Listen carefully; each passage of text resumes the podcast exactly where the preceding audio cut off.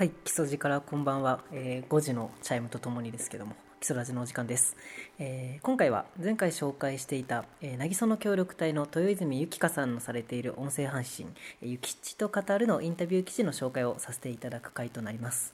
えー初回はですね今回はエクスペディションホテルえゼナギの取締役安藤太郎さんのインタビュー音声を紹介させていただきます、えー安藤さんは、えー神奈川県川崎の出身で引っ越した先の東京都青梅市でカヌー競技と出会い、えー2000年のシドニーオリンピッククではですねあのカヌー競技の日本代表として出場された方です、えー引退後の2017年ラフティング世界選手権マスターズ40歳以上の部でですね出場されて全種目で現役選手を退け優勝するという前人未到の快挙を成し遂げた方です、えーそんな快挙の原動力のお話ですだとかあとは、え安藤さんのカヌー留学のお話、えコーチとして教育の中で大切にしていることというようなことを聞いています。それではどうぞ。これまでどんなことをされてきたかっていうところをあの教えていただきたいんですけど。僕はどっちかというと中学生高校生時代はそんなに目立った感じで何が好きっていうのも持ってるわけではなかったんですけど、はい。まあ、中学校3年生の時にカヌーにでカヌーっていう競技に巡り合って、はい。でまあ、高校生活の時にはもうカヌーにこう、まあ、すごくのめり込んではい。一生懸命カヌーをやっていたっていう、はい。うん、でまあそのカヌーで推薦もらって大学にも行ったんだけど、はいまあ、大学の2年の時に、はい。えー、と海外遠征に行ってはい。は今までその日本の代表日本のトップまで上がって日本の代表で行ったのに、はい。世界に行ったら全く歯が立たなくて。はい。あこんなことやってたらもう絶対世界で勝負できないなと思って大学を辞めてうん。海外で、えー、と競技生活をすることを決めて、はい。うん、半分海外半分日本でみたいな生活をずっと送ってきましはい。海外はどこに行かれた海外僕はその当時コーチがチェコ人だったのではい。チェコにチェコっていう国に行って。はい。でまあえっ、とまあ大体1月から3月ぐらいまでオーストラリアにいて、はい。で帰ってきて国内の予選やって、はい。で6月からワールドカップ始まるんでそこからまたヨーロッパに行ってみたいな。はい。うんうんうん。その後はえっ、といつまで？あ30歳まで？30まで選手やってその後は、まあえっ、と海外でそのずっとトップを目指してやっていくとやっぱりその僕はどっちかというとチェコとか、はい。えードイツとかの人たちとすごい付き合いがあって、はい。彼らの動きを見てるとやっぱプロフェッショナルでやってないと勝てないっていうふうに、はい。あのーその見た目からそういうふうに勝手に思ってたんだけど、はい。あのー30歳の時その僕が一回戦一戦から退くっていうふうに決めた時に行ったのはフランスっていう国に行ってはいその当時世界チャンピオンがたくさんいたフランスっていう国はみんなプロっていうよりは自分で勉強したりとかあの仕事を持ちながら選手生活をしたんですよね。はいはいはいまあ、もちろんその日本みたいにすごいハードワークでっていうわけではないんだけど、あのーまあ、会社からもそういうことそういうじことをするってことを認められて、うん。あもうその練習の時間も作りながら、はい。えー、と仕事をするっていうような生活をしてるのを見てあれこれが一番なんか健全なスポーツのやり方なんじゃないかなって思って、うん。まあ、選手だけをするっていう生活をやめようと思ったのが30歳の時で。一番のこう岐路ってどこまずは、はいまあ、カヌーに出会ったっていうのが一つの岐路だと思います、はい。でもう一つは、はい。やっぱ海外に、えーまあ、若いうちに出たっていうことが一つかな、はい。うん。二十歳の時だったんだけどまあ本当はもっと早くで行けばよかったなっていうふうに後悔したけど、はい。行ってから、はい。うん、その中3でカヌーに出会ったのは何がきっかけだったんですか？もともと僕が住んでたところの近くにその、まあ、アトランタとバルセロナのオリンピックに出た選手がいてはいはいはい。で、まあ、そこのそこでカヌーを始めるイコールその人の下でやるみたいなはい。感じの流れが当時あったので、はい。うん、まあい日本で一番のチームにはすなんかすぐに入れたっていうのが一つかな、カヌーを始めるきっかけは、はもうなんかこう最初にカヌー乗ったらみはい。綺麗な水の上だから、もうそれこそアデラ渓谷なんかところで乗ったらそうだけど、もはい。う完全に水の上に浮いてるような感じで、うわなんだこの乗り物はっていうとこからですけど、はい。まあ、そこからそのさっき言った通り競技をやった人が前にいたから競技をやるようになって一番最初に言った通り僕は中学時代とかっていうのは本当にぼーっとした別に何かに覇気がない子っていう感じかな。まあカヌーって面白いなってなんか思って一つ負けたくないなって一生懸命一つ物事をトライし始めてそれでも負けるっていう経験をしてから、まあ、負けたくないとかはい。でやっぱ自分の意思が出始めて、うん。そっからなんか本当に一生懸命頑張るとか、はい。うん、っていうことに関してはすごくあのできるようになったかな、僕はもう完全に器用なタイプじゃないので、はい。うん、全て頑張って何とかするタイプなんで、もう一個の海外の方に行ったっていうのはどんな感じなんですか？それは僕はだからその器用じゃないし、はい。あの強くなるのに時間がかかるから、はい。僕と一緒にカヌーを始めたやつが先に日本の代表になったんですよね。はいはいはい。だから僕より1年か2年先に海外遠征をし始めて、はいあそいつがもうこんなんね世界見てきたらね日本でやってるのって絶対勝てねえよっていうふうに僕にやっぱりずっと言ってたんです。でもその当時聞いててもああそうなんだぐらいにしか思わないじゃない。だから海外行こうぜって言って誘われてもいや別にまだ日本でできることあるからいいやってちょっと断ってたのが、まあ、自分が初めてあの日本代表になった時に行くんだったら一緒にもう海外がっつり行こうぜって言って3人で5ヶ月ヨーロッパずっと回ったかな、はい。うん、向こうで車買って、うんうん。うそっちでカヌーをじゃあやったってんうんことですね、カヌーを市にそカヌー留学みたいな感じかな、はい。そこでやっぱり違ったんですよね？うん、もう完全にそこで火がつきましたね僕はね。どう違ったんですか？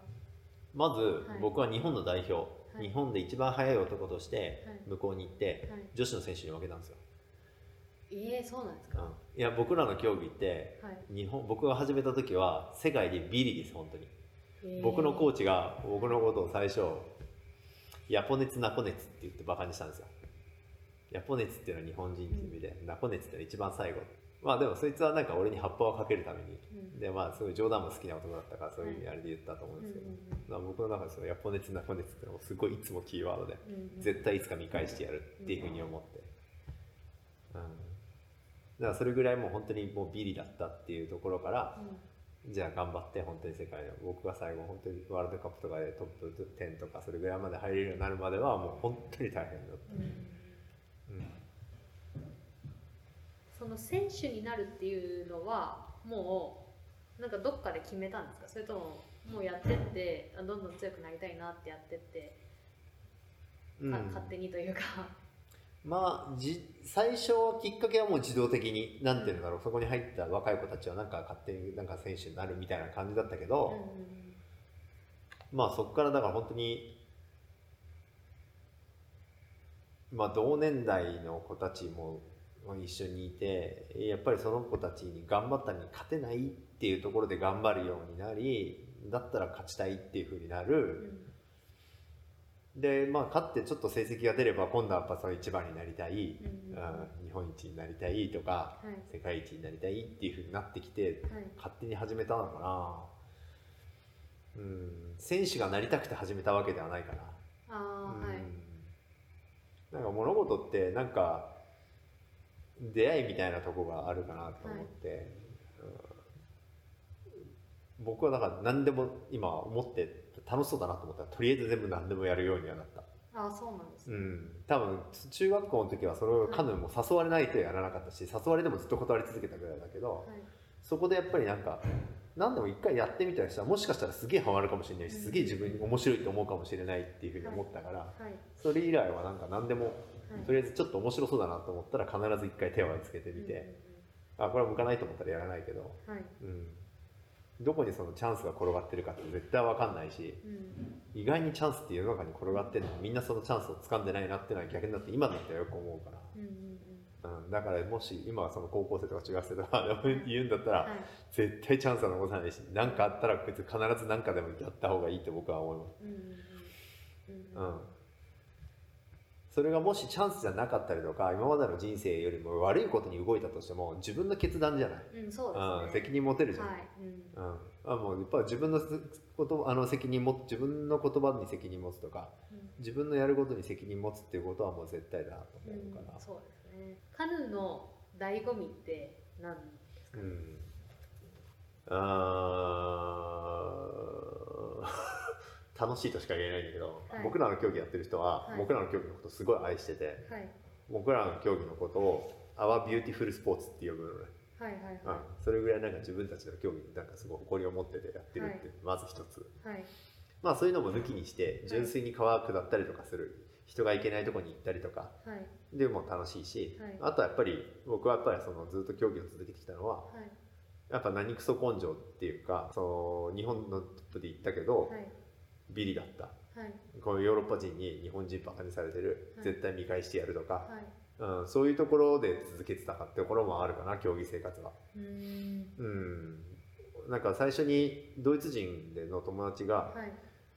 えー俺はジュニアの時に、はい。ジュニアっていうのはアンダーはい10 18歳以下の時にはい。世界に行ってなくて、はい。その時に世界のトップ10にいなかったらあトップ20にいなかったらに絶対にトップ20に入れることはないからまあもうすぐにカヌーやめた方がいいよって。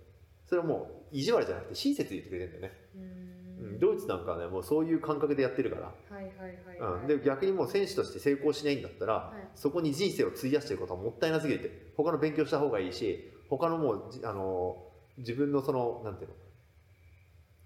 将来のために勉強したりとか、えー、と他の仕事をしたりとかそういうことを考えた方がいいよっていうのが本当にせ選手として成功してお金が稼げるのは一部だからっていう感覚を持ってるのドイツ人は、はいはい。最初から。でもなんかその時に僕はまだ分かったからこいつにギャフンって言わしてやろうと思ったんだよね、うん。今そうやってお前が絶対なれないって言ったトップ20に俺は絶対入ってやるっていうふうに思ったところがやっぱすごいなんか俺のそのモチベーションをきあのすごい高めたところ、はい。うん、でまあトップ20に入ったら今度はトップ10に入りたいしはい。トップ10に入ったらもうナンバーワンになりたいしって言ってはい。ずっと続けてきたっていう感じ、やっぱ何クソ的なところが一番モチベーションだったかな、うーんまあ何クス根性でやってたところから今度はじゃあコーチとしてカヌーを教えるってところのうん。面白さというかうん。っていうものは何どんなものがありますあのねそこはやっぱすごく難しかったかな、はい。やっぱ俺はその何クソ根性がはい。自分の強さになる原動力だったから、みんなそうなるっていうふうに最初は思ったけど、はい。やっぱそうじゃないっていうふうに人はみんな違うんだっていうふうにすごい思う瞬間があって、はい。なんでこの人にはこれすごい一つのことを説明するのにはい言って分かんないから、はい。より細かくしてはい。もっと細かく分析あのこういうふうにこう説明していけしていけば分かるだろうと思って、はもっともっと細かくしたら分かるだろうと思ったのに全然分かってくれないんですよ。はい。なんでこいつこんな理解力ないんだろうって思ったの最初。はい。だけど違う。ブーって言ってバーンってやってごらんって言ったらできた。はいはいはいはいはいはい。言葉が違うんだよね、うんうん。うん、みんな言葉がみんな違うし、はい。感じてることも違うし、はい。見えてるものも違うから、はい。あ俺基準でものを伝えるって絶対できないんだってその時にすごく勉強になって、はい。僕一番勉強したことかな、はいはい。うん、こうやったらいいよとかっていうのとかっていう方法論とかさっきのアドバイスの話もそうだけどはい。あくまでその人の経験だったりとかその人がいいと思うことを伝えてるだけであって、はいだけど自分に本当に合うかって言ったら合うか合わないかわからないから。であとはもう教える時はもう本当にこいつがまず最初にどういうタイプの人間なのかっていうのを分析するのが一番最初に始めるようになったから、とにかく褒めたらめっちゃ伸びていくやつとか。はい。やっぱ、えー、と言葉で理解してリズメした方がいい人とあーはい。あと映像で見せた方がいい人とか、そういうのをまずこう見る、うん、でその人の特性に合わせて教えたりとかっていうことをしていかないとダメだなっていうふうには思ったかな。はい。一様にもう全部自分の思う通りに人の人を動かそうっていうのはできないってことはよく勉強した。うん。選手を見るときに何どこをすごくどこに注目するんですかね。その育てるってことを考えたときに。自分がやってきてああこうしてあげりゃよかったなって思ったのは、はい。その人のやっぱ特性をちゃんと生かしてあげる、はいはいはい、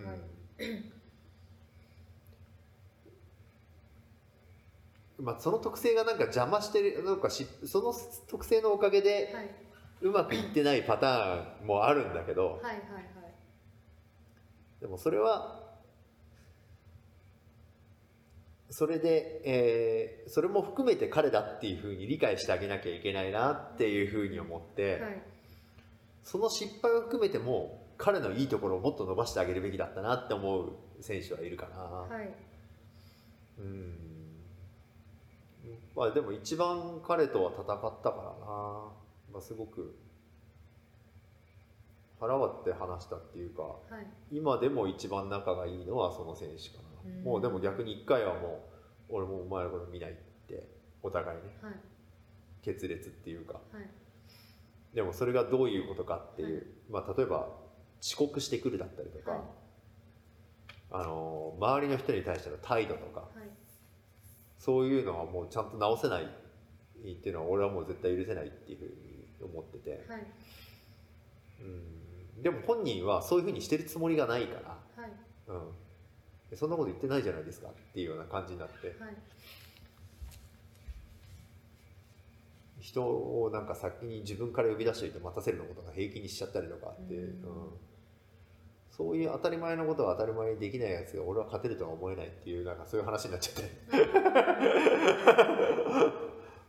うん。そう。うん。だから一番でもそういうところで向き合った中だから、はい。うん。でも本当に彼の本当に一番持ってたスキルのところを伸ばしてあげられなかったかなって今になって思うから。うんもう少しなんか俺もなんか自分の価値観じゃなくて彼の価値観で動いてあげればよかったなって今どうって思うかな。うん。あの安藤さんにとって教育っていうのはどういうものなんですか？ああ教育ね。まあ一番はえっ、とさっきの話だけど、はい。答えを聞くっていうことに慣れすぎちゃってるっていうその今の教育みたいなのはまあおかしいなと思ってて何が正解ですかって、僕が最初にそのカヌーをし始めた時にじゃあまずは今日はこれやろうって言った時にどうやるんですかって聞いたんですよ。もう経験者なのにそれをまだ俺に聞くのって、うんうんうんはいはいはいはいはい。うん、もうなんかさその正解がどうこうっていうのを聞くっていうこと自体がもうなんか、まあ、自分で考えるっていう能力をつけさせるのが一番なんか教育の中で大事なことかなと思ってて、はい。それが正解か不正解か分かんなくても、はい。僕はもういつも思うのはその失敗からしか人学ばないと思ってて、はい。うん、最初に正解聞いちゃったものってあんまり経験にならなくて、はいはいはいはい。だから失敗はどんどんどんどんした方がいいって思って今今こうにいるスタッフとかにももうどんどんどんどんまあ仕事を無理な仕事でもどんどんやってもらってはい。最終的に失敗した本当に失敗したら俺ら俺らが尻拭いすりゃいいだけで、はい。うん、だから遠慮せずどんどんどんどんしやってほしいっていうふうに思ってて、うん。うん。自分で考える力をつけさせるっていうのは安藤さんはどうすればいいとご自身の中で思ってることはありますか？手出さない。手を出さない、手差し伸べない。はい。周りから見てるだけでね、まあ、あだからもちろんいざって時はこうやってやるけど、はい。言いたくなるんですよ。うん。言いたくなるし、はい。俺も答え知ってるから、はい。早くその答え言いたくなるんだけど、それは我慢しなきゃいけないって僕は思ってて、はい。うん、僕よりいい答え持ってたりするかもしれないし、うんうんうんそのなんかその導きみたいな、コーチ僕はコーチだからティーチャーじゃなくてコーチだから、うん、よく言われるんですよ。ティーチングとコーチングは違うよって、はい。ティーチっていうのは教える。はい。で最初は必ずコーチと選手の関係っていうのははい。ティーチャーと生徒のスチューデントの関係なんだでだんだんだんだんだんだん選手が上がってきたら今度はコーチはコーチコーチっていうのは導くっていう意味があって、はい。その選手を導く。だからこのコーチ選手とコーチがこうやり取りをして僕はこういうことをしたいんだって選手を言ったものに対してあこうしたいんだったらこういうふうにいこうかっていうふうに導いてあげるのがコーチであって、うんうんうん。ああしろこうしろって言ってるのはまだティーチャーとこうあの選手の関係になってるからダメだっていうふうに言われるんだよね、はいはいはい。うん。でも初めはティーチャーと。最初はやっぱり、うん、全く無知の状態ではやっぱり最低限のこととかっていうのはやっぱ教えないと、うん。僕が一番教えてて一番の成功例だったのは、はい。あのー彼は中学校卒業した時点ではい。僕一人暮らししますって言って僕のところに練習しに来たんですよ。はいはい高校入入る時にはい。はい誰も知らないところにアパート一軒借りてはい「うん、太郎さん教えてください」って来たんですけど、でもそいつはもう中学彼が中学生の時点で技術的には僕よりあるなと思ったんですよ。へだから僕は彼には僕は技術は教えられない、はい。お前には技術を教えられない、い。お前の方がうまいから。はいだけど、い。最低限こうこういうふうにしたら速くなるとか要するにスポーツっていうのは物理だから、はい。うん、もう何をしたら速くなるとかどうなったら速いっていうのはこの地球上でやってる以上もう絶対に正解はもう変わらないから、はい。まずそれをまずしっかり教えるっていうこと、はい。それはもうティーチだよね。うんうん。例えば僕らはこうポールをくるって回るんだけどはい。その回った最初のこの最初がここここが速い人間が絶対最終的にはタイムが速いとか、うんうんボートっていうのはこういう風になったら水の抵抗を受けづらいとか、うん。こういう風になったら力を加えられるとかっていう、当たり前のこと。もう、はいセオリーみたいなことは徹底的に教えて、はいはいできてないできてる、できてないできてる。できてないできてないできてないは言うまくるけどじゃあそれをそこまでの道のりは自分で考えてくださいみたいな、うん、セオリーは教えなきゃいけないし、はい。当たり前でもうそれこそ朝来たら挨拶するだったりとか、うん、呼び出してで遅刻なんか絶対させないとか、うん、無断で練習休むとか絶対許さないし、うん、そういうのはきっちりするよ、まあ、僕はあんま怒んないタイプだけど、はい。うん。まあ、本当にダメな時はダメだっていうふうに、うん。そういうようなことは言うけどそれ以外のことに関してはもう本当に導いてあげるが多分教育としてはいいかなと思ってるすればあとはもう別にカヌーやってなくても他のこともやっても成功するから、ああはいはいはい。うん、人を育てるっていうのはどういうことだと思います？人は勝手に育つとは思います。ああはいはいはい。うん。育てるっていういうこと自体の方がもう、はい。なんか偉そうっていうか、うんうんそれぐらいのつもりでいなきゃいけないなって思って多分ほとんど例えば僕4歳の子供いるんですけどまあ2歳の時にはい。保育園から帰ってきてはい。あそこの桜は今日咲いてて、はい。あっちは咲いてないんだとかはい。僕が知らない情報もすでに持ってる。じゃないはいはいはい。少なくともはい。たった 2, 2歳の女の子ですらはい。僕の知らないことを知ってるわけだから、はもう大人と大人だったりとか、はい。もうある程度そのまあ高校生とかぐらいとかになったらはい。僕の知らないことなんていっぱい知ってるんですよ、うんうんうん、もう言ったら対等じゃなきゃおかしいじゃない、はいはいはい。うん、なのに僕の方が上でとか立場が上だから上でっていうことは絶対ありえないなっていうふうに思ってるから、はい。だから育ててあげるっていうよりは、まあ、導いてあげる、うん彼らは、まあ、こういう人この人だったらこういうタイプだからもう僕らねけコーチの経験があるからはい。この人はこういうタイプだからこういう方向に行ってもらったらいいやろうなとか、うんその人にその自分のことを気づいてもらったりとかね、うんはい。うん、意外に自分のことを客観的に見たりとかなんてすごく難しいじゃないですか。うん、そうですね。で本人がすごいいいとこ持ってるのにそこに気づいてない子たちっていうのもたくさんいるから、うんうん。うん、なんかそういう選手一生懸命やってるけどこいつ絶対マネージャー向きだなとか。マネージャーだったら絶対成功するなとか、はいはいはい。うん、あとはまあ一緒にずっと選手やってきたけどもう僕はだからカヌーを始めるのは中学校3年生だったから、はい。言ったら正直選手としては遅いんですよ。はい。でも僕の周りなんかで幼稚園とかからやったやつとかいるから、はい。感覚的にはもう捨てなくて散々僕が考えてきたことを「ああし見てるよ」ってこうやってこうやんだよって。言ったら「ああ太郎さんそうっすか。分かりました。すごいっすね」って全然違うやり方で同じことやっちゃう人ですよ。でも僕はすごいそのパートナーっていうかすごいいい仲間がいてはい。そいつもそんなにその器用なタイプじゃないし、はい。考えるタイプだったから、二人でその科学部を作って、はい。ビデオとか見まくって、はい。2人で研究しまくって、はい。あもうそいつなんか選手としては絶対成績が全然出なかったはい。世界日本でもトップ10ぐらいだったけどせいぜい、はい。だけどそういうなんだろうな分析とか、うん。そういうところには圧倒的な能力ある、ああはいはいはいはい、なるほど、うん。でもそのひょそこにちゃんと気づいてあげられなかった彼の評価っていうのはもうただの頑張ってもトップ10にしかなれない子でしょっていうふうになっちゃうけど、はい。そこに気づい気づいてはいそこがすごいっていうふうに本本人に気づかせてあげれればもう彼はそこでまた別の能力としてうんうんもう何その時選手時代もバイトをやってもバイトマネージャーやってああやってこうやってこうやってこうやってこうやってこうこうこういうふうにこうこういうふうにやったらいいですよみたいなうん。そういうのが自分ができるっていうふうに気がついて、うん。うん、そうなったらまた社会にいても営業やってもうまくいってるし今、うん気づかせ合ってあげるっていうのは大事かな、うん。うん、僕はなんか教育的なことやりたいなと思ってて、あそうなんですか？うん、あのうん、まあもともと僕はここを始めるの一番最初これを始めるのも、はい。まあ、僕らがその本当にただの無名な、ね、ホホテル業界では誰も俺らのことなんか知らないしはい。観光業界で僕らのこと知ってる人は誰もいないし、はい。じゃあ僕らが本当に夢の世界とか僕らがやりたいことを実現させようと思ったらはい。僕らが何者であるかじゃなきゃいけないと思って、一番最初にここを作った。んですようんうん。うん。ああああいうことやった人だよねって言ってはい。初めて僕らにこう発信力が出てくるから、はいはいはい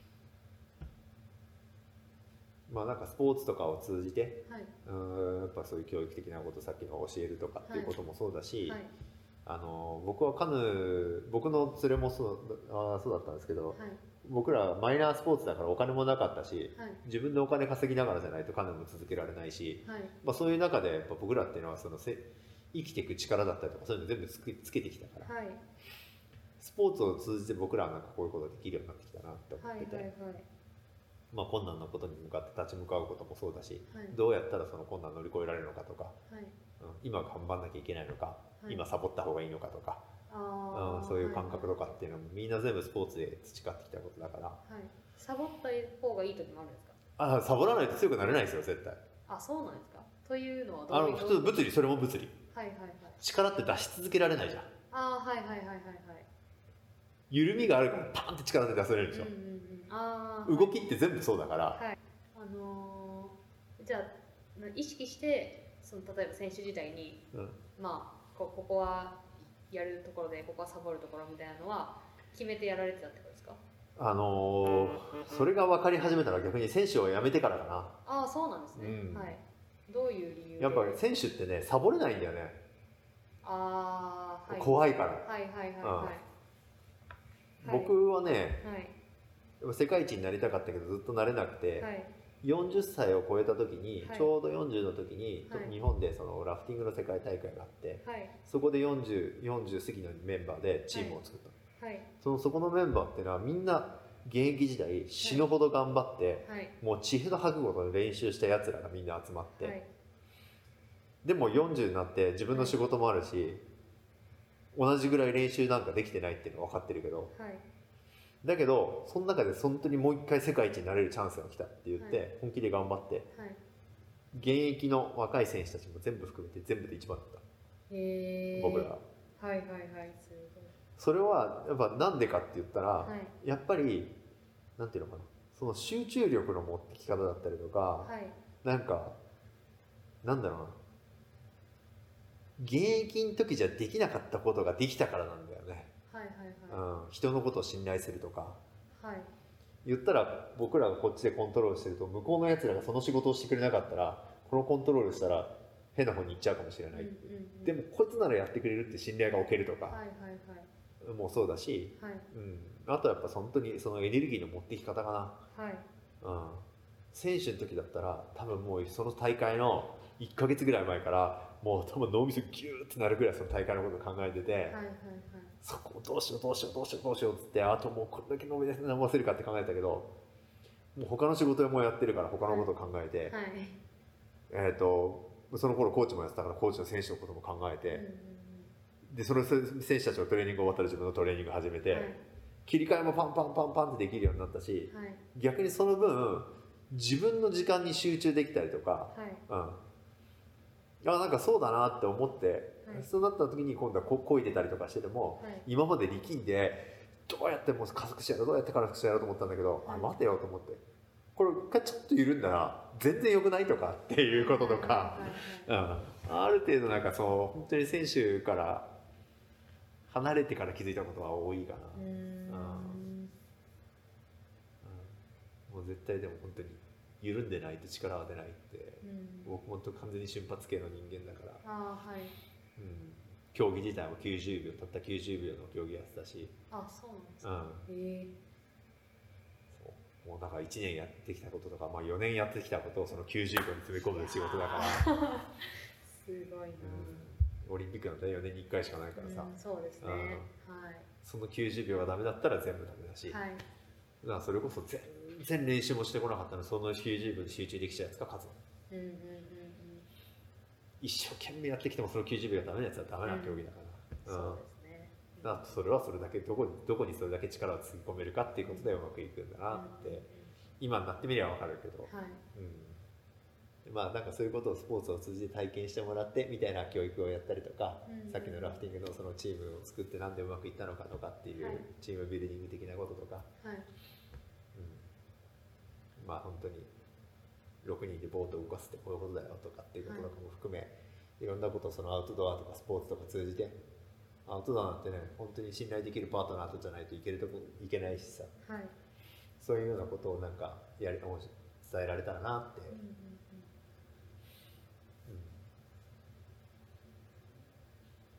いつかはそういうことやりたいなと思ってはいまあ中高生だったらまあまだ本当は外の世界を見てきてた方がいいねって話かな。物理的に外に行って。外に行った方がいいと思う、うん。あ海外ってことですか？は海外も含め、はい。うん。まあ渚もそうだしね、い。うん、ずっとこの渚にいたら多分分かるものはこのよこの良さも分からないと思うし、うんうんうんうん。そしたら誇り持っていけれないじゃないああ、うんはいはい。はい一回は世界外に行ってそしたら、うん本当に外でなんかあれ頑張ってきて帰ってきてここの良さに気づいてうん。このホテルで働いてもらいたい、ね、はい。そうもっとやっぱそういろんなその視野を広げないとね、うんうんうん。今インターネットでいろんな情報手に入るけどはい。本当に体感してみないと分かんないことだらけだから、うん。うんまあ、物理的にまず外に行って方がいいっていうことと、はい。うん、あとまあチャンスは今本当に目の前にいっぱい転がってるから、うんうんうん。それは全部取りに行かないと。うんはい特に僕は本当に中学生時代とか本当に目立ったあれじゃないし、はい。のほほんとしたから、はい。うん、そういう子たちにほどそういうふうになってもらいたいなと思うけどうね、ん。いくらでもチャンスはあるなって、はい。うん。ありがとうございます。いえいえありがとうございます。諭吉を諭吉と語るより安藤太郎さんでした、えーティーチャーとコーチの違いだとかあとあれですね人の原動力のお話だとか、まあ、大変興味深いお話がたくさんありましたけどもあの何クソ根性ってやつですね。あの自分はそれを昆虫症精神って言ったりするんですけど結構それがねあのどんな人に聞くかとかあとはね、どんな人の場合とかその、まあ、人のモチベーションってその人それぞれでそこをどう観察していくかっていうことの大切さだとかが、えー大変、えー勉強になったと思います、えー次回はまたいつもの基礎ラジの形に戻りまして、えー今度のゲストはですね地元の有名企業さんをゲストに、えー来てもらってます。そして、えープレゼント企画があるとか噂です。それではお楽しみに、えー今日も聞いていただきありがとうございました。